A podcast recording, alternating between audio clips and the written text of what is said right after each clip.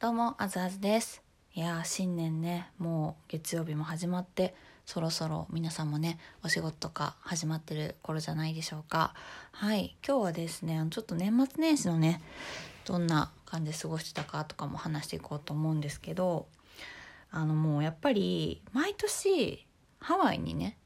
2年連続ここ最近は旅行に行ってたんですよ。だけどやっぱりね、今年こんな状況で、まあでもちょっとねせっかくだからと思って今年はお家にいるのであの大掃除をしたんですよ。もうめっちゃ片付け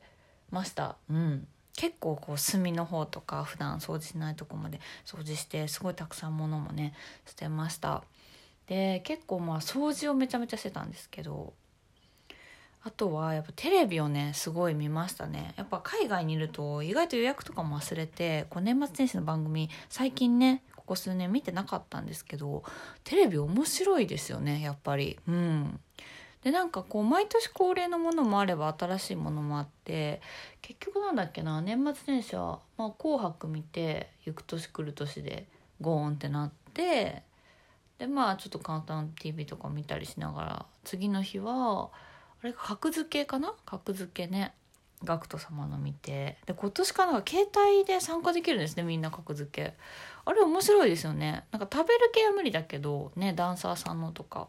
旦那さんと一緒にやったりして。これなんか結婚式の余興と余興っていうか出し物とかでも面白くないですか？ゲームとして。あのお肉とか2種類出して こっちは100円なんだけどこっちは1万円のとか。そうなんかすごいそういうのやってみたいよねとか話しながら格付け見て。あとそのね私すごい楽しみにしてた「有吉の冬休み」いつも夏休みバージョンをテレビでされてるんですけどなんかね今年は冬休みバージョンも撮られててしかもねすごい私の大好きな指原さんと小島春菜さんが出てらっしゃって本当にあのすごいやっぱ旅行一緒に行ったような気分になれてやっぱね本心はやっぱ旅行行きたいなって思ってたわけですから南国の気分が味わえてすごいねあのちょっと現実逃避できた時間でした。これなんか毎年見たいなってすごい思いましたね。うん。食べ物もね美味しそうなんですよね。やっぱね南国といえばステーキグリルって感じなんですけど本当にね沖縄の美味しそうなステーキとかハンバーガーとか食べてて面白かったですね。やっぱり旅行とかお出かけできてないからね。より一層やっぱああいう番組はいいなと思いますよね。うん。で2日は逃げ恥のドラマですね。これも楽しみにしてました。いやーなんか盛りだくさんすぎてでもちょっと情報処理しきれてないぐらいなんかいろんなコロナをはじめとしたねいろんなことが課題としてこうね社会問題的なものも取り上げていて面白いなと思いつつ、うん、でも私はねあのーこう沼田さんっていうねあのーまあ主役の星野源さんの上司平正さんの上司で元上司かで出てくるですけどあのすごいいいなと思ったシーンがあってその平正さんがこう男性だけど育休を取りたいって1ヶ月。でもそれに対して、まあ、ちょっと仕事も今忙しいから1ヶ月男が育休取るなんてみたいなことを言われるわけですね。でも育児休暇っていうこと自体認められてるわけですよ。でもそれはなんかなんとなく風潮として女性しか取れないと。ね？女性がまあ子供を産むからと。で大体男性はなんか私もねごめんなさい育休取ったことないから詳しく分かんないけどまあ1週間ぐらいが普通なんじゃないかみたいなことがよく言われるみたいなんですね。うん、でも私もなんか会社員の時はそのもう身内の不幸の時はなんか家族の時はこれぐらいとか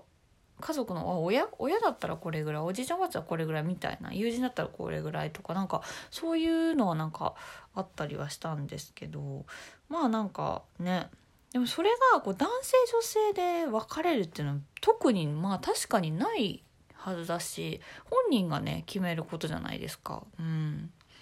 だからすごいねその沼田さんがこうあの平松さんがね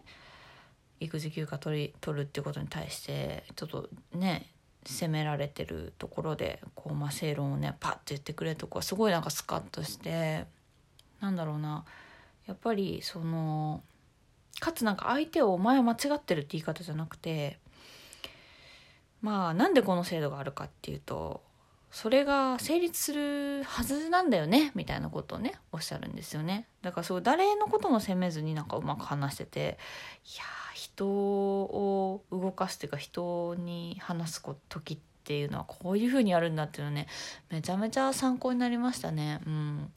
やっぱりどうしてもね私もそうなんだけどやっぱ感情的になってしまったりとかねそういう話し方をやっぱしちゃうんですよね人って人にものを伝える時自分の伝えたいことを伝えるっていうのを優先しちゃうからでもなんか相手のこともまあちゃんと正論で抑えつつうんと言わせる方向に持っていく会話術みたいなねめちゃめちゃ沼田さんに学びましたね。いや若い頃にあんな上司に出会ってればねとかね思いますよね。ああいうなんかドラマにいい上司が出てくるとね。ジェンスーさんとかが私の上司だったらなとか思うんですけどね。ねえ年末年始面白かったなうんテレビ。ねで徐々にね新しいドラマも始まってくの楽しみですね。皆さんはなんか気になってるドラマとかありますか？はいということで今日はそんなね年末年始の過ごしてたことと最近のちょっとテレビについて話してみました。ね皆さんはどうですか？おすすめとかあったら是非ね新しいのもね教えてくれたら嬉しいね。それではまた次の配信でお会いしましょう。バイバーイ。